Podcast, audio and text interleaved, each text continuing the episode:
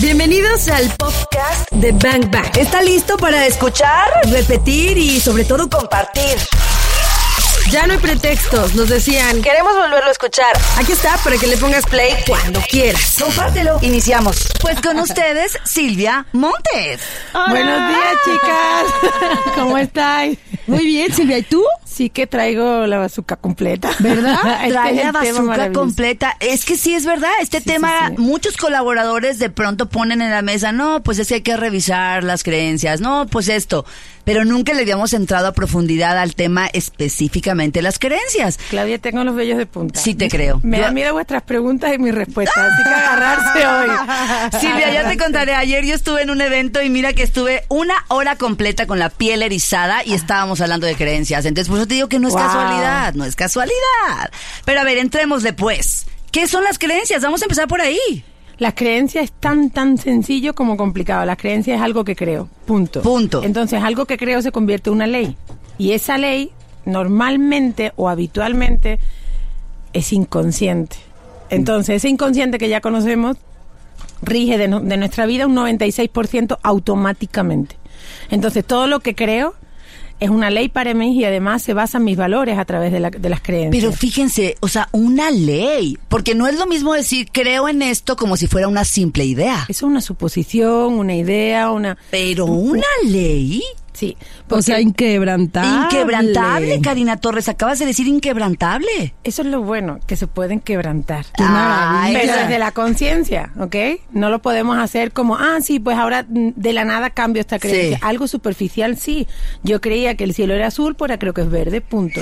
Yo creía que era Piscis y ahora me cambio a Acuario. Está bien, sí, pero algo superficial. Pero cuando es algo que nos mueve, eh, es de mucho valor y de mucha honestidad meterse para adentro y decir qué es en lo que estoy creyendo que me está limitando en mis capacidades, en mi potencia, en mis relaciones, en la vida, en mi forma de ver el mundo y sobre todo, esto tenerlo muy claro, en cómo me relaciono conmigo.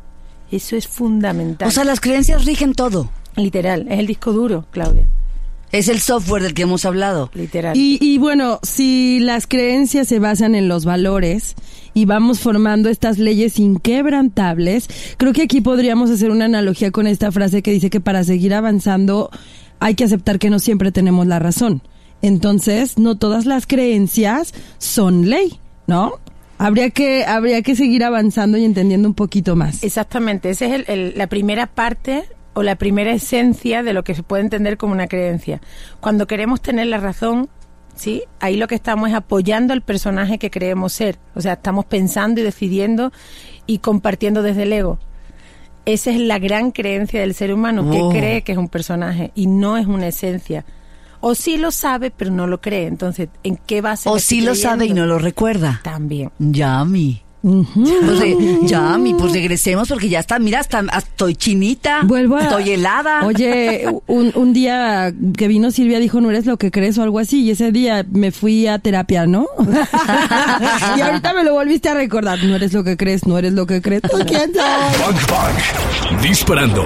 Información que necesitas. Y vamos a poner ejemplos de creencias para que vayamos entendiendo, porque luego la gente confunde el tema de creencias con creencias religiosas únicamente. Literal. O, ¿Cuáles son tus creencias religiosas? No, no estamos hablando de eso. Estamos hablando de ideas y pensamientos que están posados en nuestro cerebro, en nuestra parte inconsciente, pero que tienen un rango de ley. No es cualquier idea, tienen un rango de ley, ¿no? como todo tiene, tiene fases, hay una jerarquía, como, como en toda la estructura psicológica del ser humano. Dentro de esa jerarquía, ¿qué vamos a observar? ¿Desde dónde lo vamos a ver? Es decir, si lo vemos desde la mente, desde lo que creemos que somos, Cari, Claudia, Silvia, Materia. ok, materia, Materia. cuerpecito limitado. Sí, sí, sí. si creemos que somos eso, vamos a estar adheridos a un inconsciente individual, familiar y colectivo, ¿ok? Por llamarlo así. Entonces, ese inconsciente tiene su propio disco duro, su propio software. ¿Y cuál va a ser? Pues un inconsciente enganchado a una cultura, a una raza, a unas costumbres, a una tradición, a una manera de... Y cada uno de nosotros tiene su propio software, pues Claro, tiene Tienes el individual que tú ya desde antes de nacer, ya desde el vientre de mamá, estamos absorbiendo información en nuestro código de ADN. Sí, ahí es donde absorbemos toda esa información. Desde ahí hasta los 12 años es fundamental, hasta los 7 dicen. Desde mi creencia nueva, Sí, sí, sí, sí. Sí, hasta los 12 años somos un disco, o sea, imaginaros que somos una esponja o una grabadora encendida. Claro. Y vamos a absorber todo lo que creen otros. Y no lo que creen simplemente porque yo pienso esto, sino cómo vibra nuestro entorno. Y ni siquiera es porque me lo dijeron. No, no, no, esa, esa No. es la, la inconsciencia más absoluta. Me enseñaron esto, sí, güey, pero tú lo aprendiste. Sí, claro. Claro, porque eh, me gusta esto que dices de cómo vibra nuestro entorno, porque repito, repito, no es lo que le estamos diciendo a nuestros hijos, es lo que nuestros hijos están observando y están sintiendo al vernos actuar. Y entonces justo es esto, al vernos vibrar. Exactamente. Al De ahí la congruencia. Yo le puedo decir, mi madre toda la vida ha podido estar diciéndome, por ejemplo, tú sé independiente, una mujer fuerte, no dependas de un hombre, porque la vida es muy dura. Vale. Y ahora, en consecuencia, yo veo a mi madre, una mujer, no ha sido en nuestro caso, pero eh, veo a mi madre, una mujer dependiente, emocional, económica, que no ha podido decidir, no ha querido decidir. Entonces, ¿qué es lo que yo voy a creer?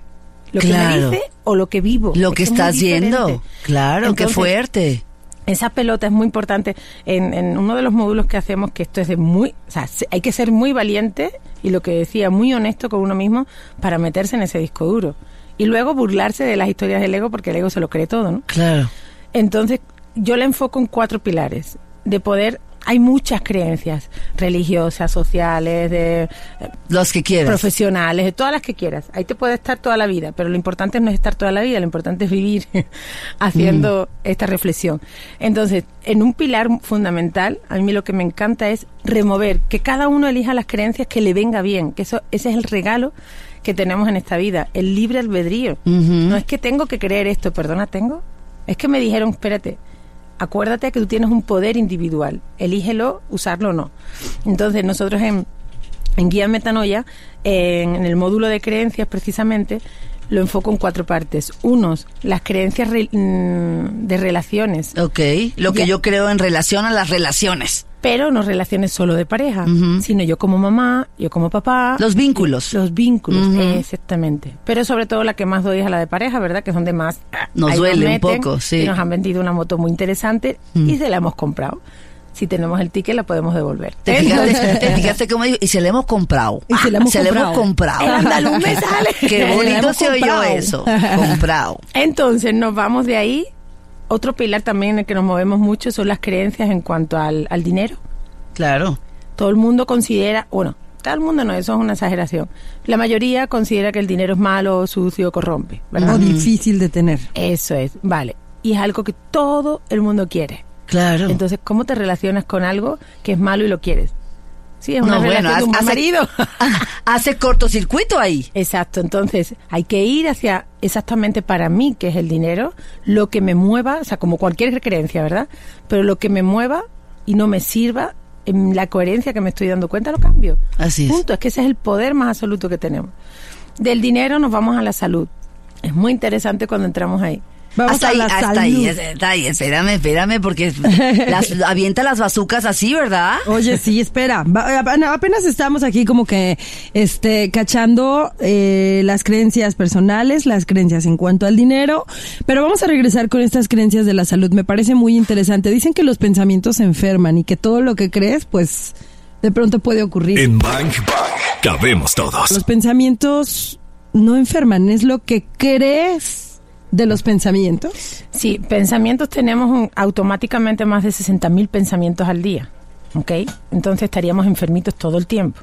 Realmente al pensamiento que le estoy dando una carencia, le estoy dando una cotidianidad y además le estoy dando una veracidad, eso ya sí se llega a creer. O sea, me voy a creer que mm, estoy enferma, que voy a morir en tal. Era, ayer atendí a una señora que venía y le decía, vengo para que me salve. Digo, ay Dios mío. O sea, yo todavía al maestro no he llegado. O sea, yo Jesús todavía no me siento, pero dígame señora. Sí, sí. No, es que mi madre murió con 60 y yo acabo de cumplir 60. Tenía una creencia tan fuerte que eso te hace morir. O sea, Seguro. Eso hace que el sistema inmune diga, Seguro. vámonos, porque es lo que le estás diciendo. O sea, esos, esos pensamientos que que tienes dentro de los miles de millones de pensamientos diarios que conviertes en ley, que conviertes en creencias, son los que realmente pueden provocar algo, ¿no? Claro, se somatizan, se manifiestan ya no solo ah, con la ley de la atracción, sino ya solo desde, desde la vibración del sentir lo materializamos en síntomas, en relaciones, en 20.000 problemas. Y dijiste algo clave, dijiste al principio en el código ADN. Sí. Es decir, que la, es como si la, este software, estas creencias, estas leyes, estos pensamientos vueltos ley, están ahí anidados en las más pro- en los más profundos rincones de mi ser, que son, bueno, si nos vamos a las partículas más pequeñas, más diminutas, más invisibles, pues entonces están grabados en mi código, en el ADN. O sea, lo que yo creo no es no no no más anda aquí, pues. No, no, no aquí ligeramente. Wi-Fi. No, no es como wifi, está en mis genes. Qué miedo. Y por, ahí- por algo surge, ¿no? O sea, por algo tiene ese chispazo de realidad y ese chispazo de realidad es un pensamiento, pero, de, ah, pero será tu decisión si lo quieres convertir en una creencia. Exactamente, lo elegimos. ¿Os puedo regalar el batucazo que traigo? Por favor. Adelante, anoten chicas. Sí, no, ya, ya, pero ya. Aquí está. Realmente siempre, cuando nos han dicho, o sea, es automático, cuando nos han dicho esta enfermedad o esta situación o esta patología es genética, ¿qué pensamos? ¿Qué nos va a dar? Que nos que la heredamos. Y que es imposible modificar. Sí, sí, Eso sí. es genético y punto. No, es real. Hoy en día, como la mente necesita una aprobación, pues científicamente o empíricamente ya nos han demostrado que existe la epigenética, que es lo superior a la genética. Claro. Y ahora decimos, ah, vale, ¿qué hago? ¿Me quito un gen, lo cambio, le pongo florecitas? No. Realmente, donde está el valor es en eso. En decir, si todo lo que tenemos en nuestro disco duro genético porque viene de nuestros abuelos, de nuestros bisabuelos, pero no solamente de ellos, sino de las generaciones de la sociedad. No nos podemos comportar en el mundo, eh, ni siquiera caminar si no nos lo han enseñado antes. ¿Ok? Entonces, ¿qué sucede? La epigenética se da en cuando yo sé, en cuanto sé que esto no me va bien, no hay una coherencia entre lo que pienso, siento y hago, tengo la valentía de modificarlo y vivir en consecuencia. Eso es lo que hace que podamos ayudar a nuestros hijos, porque a mí me preguntan mucho, ¿qué hago por mi hijo? Ponerte en paz. Claro, claro. No verlo decíamos, ¿no? enfermo. Ay, que mi hijo que está loco, que llora, que está mulo, que tiene un carácter no sé qué, bla, bla, bla, bla, bla. Y solo volteé y le dije, ¿tú? Literal, porque todo es un reflejo de nosotros. Entonces, solamente con tener eh, como mi intención en Guía Metanoia es darte un poquito de conciencia desde todo, desde la biología, desde la mente, desde el espíritu. Claro. Tú haces tu propio sistema de creencias y verás como cuestionando el que no te va bien, te va a ir mejor. Si te va bien, potencialo, güey. No se cambia. Claro, claro. Es que mi bisabuelo fue rico y yo tengo la herencia. ¿Vive?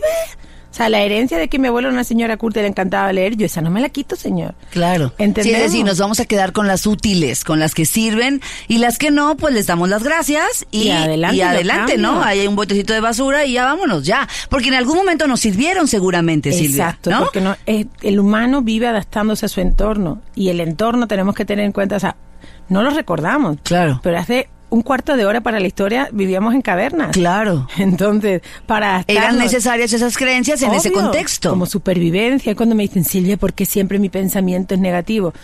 Para mí no es negativo ni positivo, pero entendiendo que nuestro cerebro es irracional y lo que quiere es nuestra supervivencia, pues yo me imagino asomándome a una cueva y lo primero que miro es si viene algún león para comerme. Claro. ¿Verdad?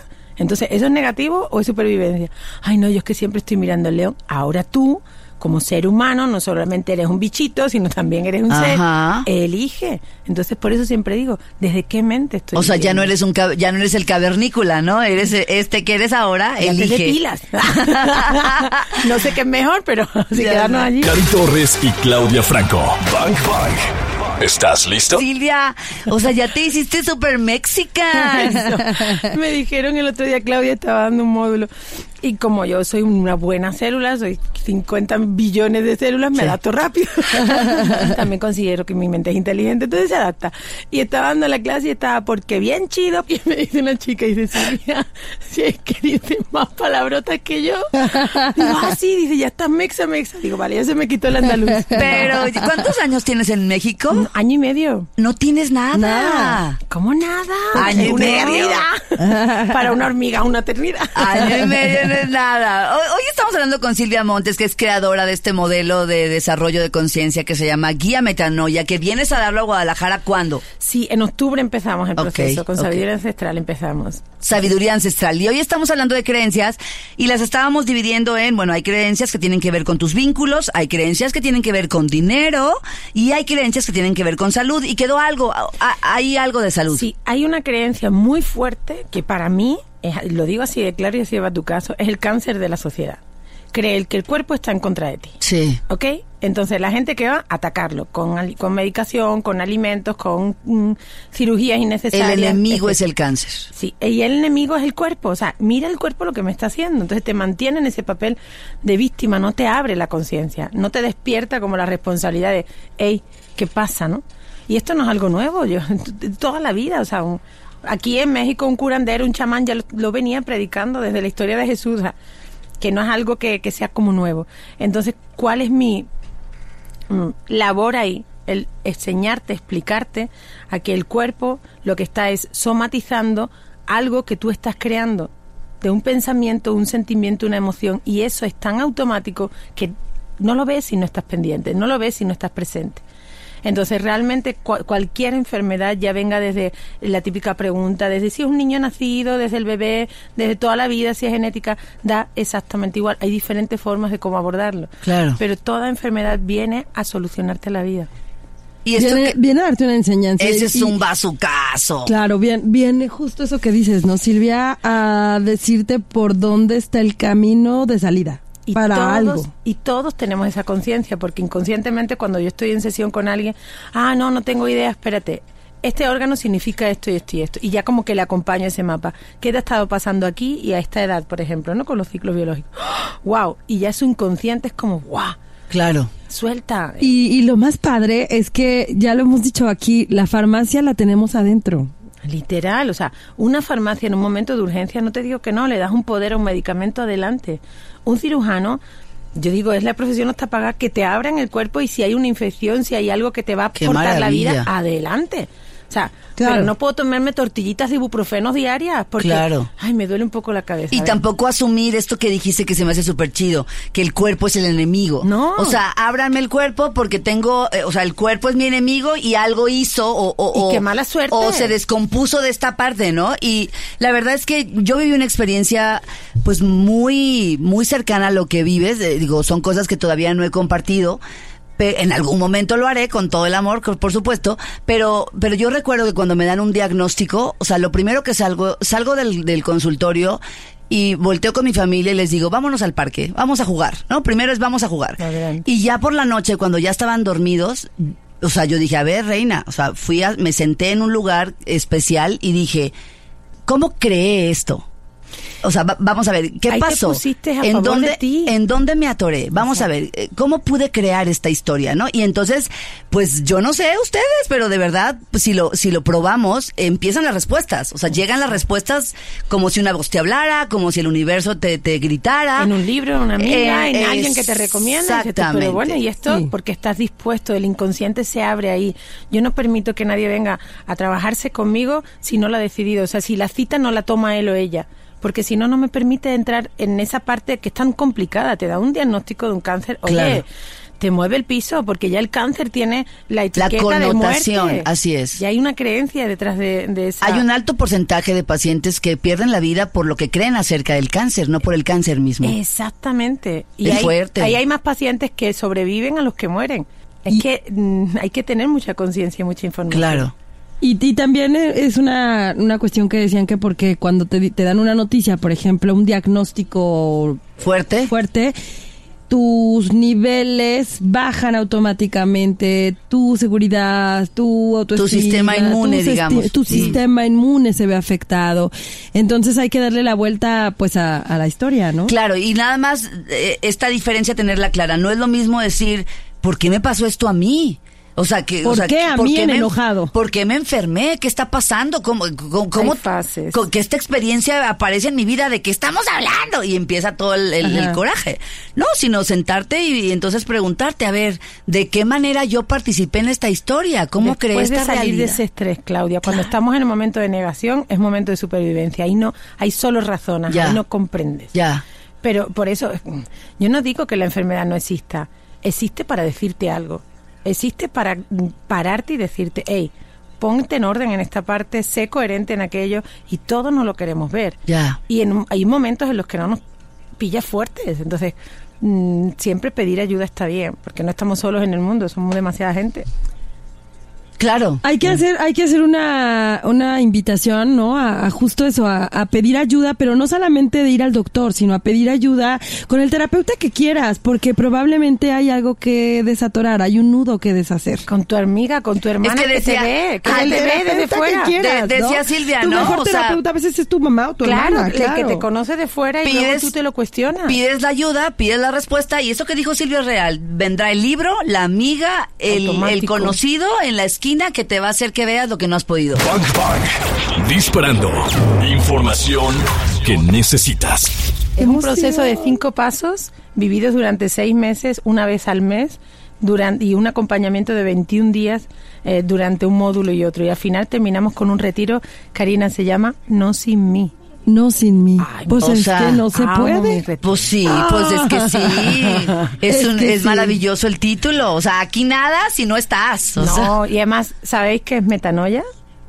ya lo habías dicho, habías creo. Ah, el arrepentimiento. Y no es el arrepentimiento de la De religión que nos lleva a... No, sino desde la responsabilidad de me arrepiento de haber vi- vivido dormida. Me arrepiento de haber esta- ha estado usando esta mente o, o teniendo estas creencias, ¿no? Entonces es un proceso de arrepentimiento que realmente esa palabra yo la, la viví gracias a uno de los escritos de- del Maestro Jesús que decía a los apóstoles, hermano, o sea, le decía, Maestro, ¿cómo podemos hacer lo que tú haces? Queremos curar, queremos sanar. Y dijo, nosotros tenemos que acompañar a la gente a hacer la metanoia. Cuando vosotros invirtáis la metanoia en vosotros, Wow. podéis, podréis sanar porque no veréis la enfermedad. Silvia, ¿es un término bíblico? Sí. Lindo. Griego, bíblico, tiene diferentes eh, etimologías, pero para mí es ese, es el cambio de percepción, ayudar a la gente a cambiar la forma de ver la vida. Qué maravilla. Ese es guía metanoia. Vamos, Wow. no, bueno, vamos con Dios porque es la el siguiente pilar, ¿no? Sí, estamos muy acostumbrados a tener esas creencias religiosas que de verdad no limitan, sino castran al ser humano. Porque una cosa es lo que podemos entender desde una religión, que es un texto sagrado, una escritura, una información interpretada por el ser humano, usada y alimentada por el ser humano. Ok, quien quiera su religión, adelante. Ahí está el islamismo, cristianismo, el catolicismo, judaísmo, todo lo que termina en ismo, a mí me, me levanta un poquito la piel porque el terrorismo también termina ahí.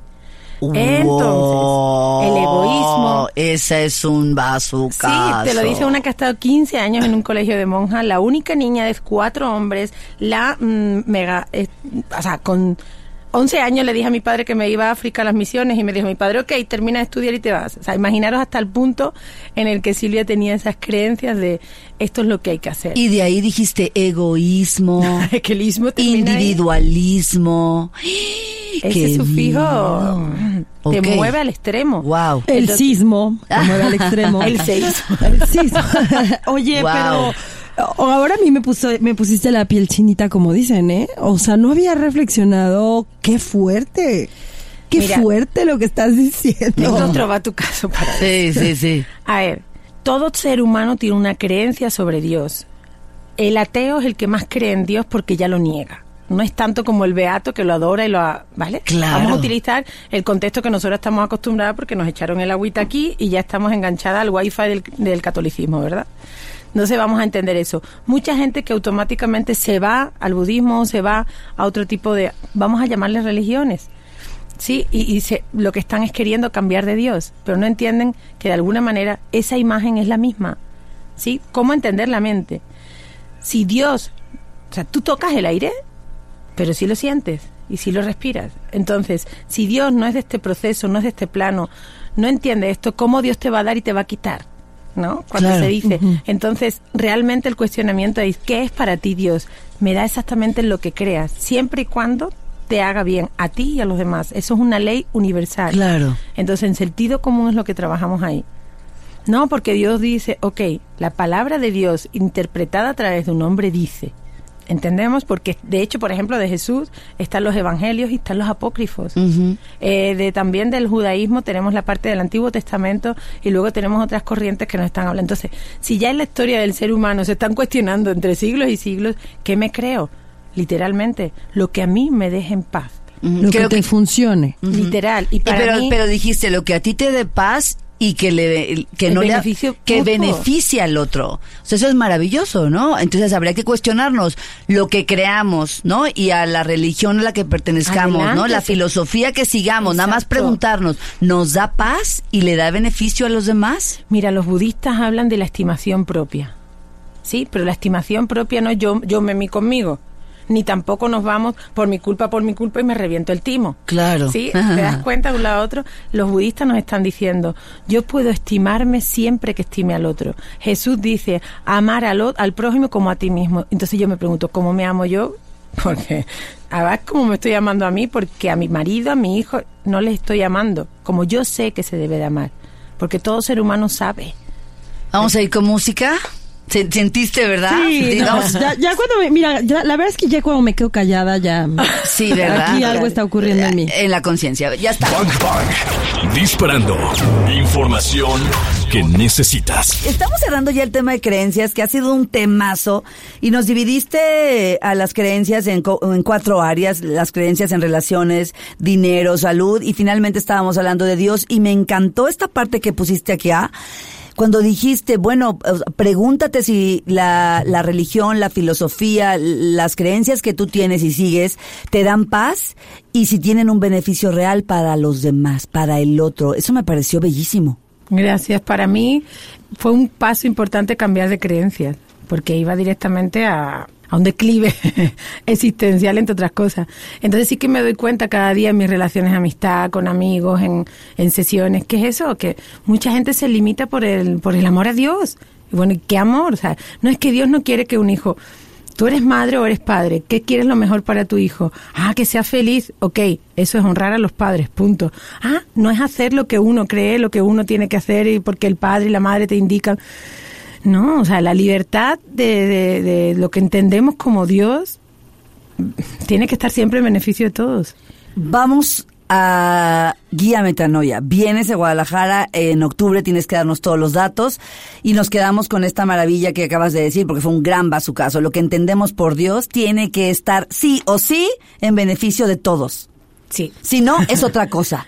Cuando nos dicen amar al prójimo como a ti mismo, exactamente es como voy a amar yo a esa persona que no soporto. ¿Por qué? Porque no te soportas a ti. Entonces, si no sé amar, ¿qué estoy pidiendo de lo, que pensando de los demás? ¿Cuáles van a ser mis creencias con lo que considero que es Dios? Con lo que considero que, que me sostiene aquí. Entonces, cuestiona todo tu personaje. Cuestiona lo que es el ego, lo que es todo lo que han- te han dicho. O sea, las creencias, yo creo que no valgo porque me lo han dicho. Pero el problema es que también me lo he creído. Ahí lo cuestiono. ¿Y qué sucede cuando empiezo a deshacer el ego? Empiezo a deshacer ese personaje que me he creído como Silvita. Ahí empieza a salir algo que solo tú lo cuestionas, solo tú lo valoras, solo tú comprendes. Y ahí entra el respeto, entran todas las emociones y entran toda la sentido común que todo ser humano tiene. Por eso yo no abogo en que unos sí ni otros no. Todos. Dios da capacidades a unos y a otros. No es cierto. Todos nacemos igual. Y si Dios no es de este plano, Él no puede interferir en este plano. Esa creencia para mí es importante. Entonces considero de quitar el ego es importante porque nos hacemos dioses, queremos poner las calles todos los días y que la vida no se no va a salir si yo no la hago y mi marido no va a respirar y mi hijo no va a vivir si yo no lo hago. Eso es completamente egoico. Si en ti hay fe, en que hay algo superior a ti, llámalo X. Si en ti hay superior a ti, hay fe ahí en esa parte, todo se da. Entonces tú estás en otro plano, estás en otra vibración, el agradecimiento sale, la sonrisa, la confianza se da. No tienes que hacer nada especial, más que dar lo mejor de ti, ya, o sea, no se pide más. La magia ocurre Exacto. cuando eso sucede. Me, me hiciste recordar, el- digo, para resumir todo lo que Silvia bellamente nos dijo hoy, vayan y busquen el documental, o bueno, no, no es un documental, es un corto, El Circo de la Mariposa. Oh, Entonces, exactamente lo que, lo que Silvia dijo ahora, porque tú te lo creíste. Lo vas a entender de una forma espectacular y mágica. Búscalo, el circo de la mariposa. Ok, ya nos vamos. Eh, Guía Metanoia viene en octubre. Es el, pues es el modelo educativo de Silvia. Lo tendremos en Guadalajara. Silvia, danos todos los datos y danos tus redes sociales, porfa. Mira, Guía Metanoia es un proceso para todo el mundo que me pregunta, corto y conciso. Solamente pueden venir personas que saben que son responsables de su bienestar y quieren remover todo eso saber de dónde vienen, a dónde van y a comprometerse consigo mismo. Prohibido que vengan personas que creen que los demás tienen el poder sobre ellas. Lo siento, no tenemos analgésicos falsos. Sorry, no pueden venir. Pero toda aquella persona que diga, ok, ya lo he hecho todo y aquí yo necesito entenderme, saber de mí, ahí tienes un proceso de cinco módulos, realmente son cuatro módulos y un retiro en el que te vas a comprometer contigo, porque vas a entender muchas cosas y vas a comprender muchas cosas. No te puedo dar, tienes que venir a vivirlo, ¿no? Eh, ¿Dónde estoy? Pues estoy en, en Silvia Montes y tú, esa es mi firma. Y ahí estamos. En YouTube cada miércoles subo masterclass, en Facebook también Silvia Montes y tú, y en Instagram todos los días subo stories, comparto posts. ¿Para qué? Para estar siempre en conciencia y en esa ya está bien, vamos a estar aquí ahora y en paz, o sea, no, no, tenemos más opciones. Y lo más importante, amigos, es que no creáis nada de lo que decimos. Cuestiónenselo y crean lo que le den la gana, pero que les venga bien. ¿Ok? Hay que cuestionar. No hay verdades absolutas. Eso sí es importante, ¿no? Ya, eso te da libertad y además te sale una sonrisa y bueno, yo creo lo que me da la gana y ya. Ay, qué maravilla. Silvia Montes y tú, ya nos vamos. Silvia, gracias por haber estado con nosotros. Gracias, te chicas. super amamos. Te lo hemos dicho como mil veces y ya lo sabes. Repíteme. Gracias. Repíteme el por favor. Para que me lo crea. Ya escuchamos lo mejor de este podcast. ¿Cuántos bazucazos recibiste el día de hoy? Porque yo me voy muy descalabrada. Anótalos todos. Y si los quieres escuchar en vivo, pues sencillo, búscanos en ExaFM 101.1 o también lo puedes hacer en las plataformas digitales. Todos los días de 1 a 4 de la tarde por XFM 101.1. Ahí está Bang Bang en vivo. Arroba ExaGDL. Yo soy arroba caritorres.mx. Y yo soy arroba claudiafranco.mx. Gracias por escuchar este podcast, Bangers. Te voy a disparar, te voy a disparar.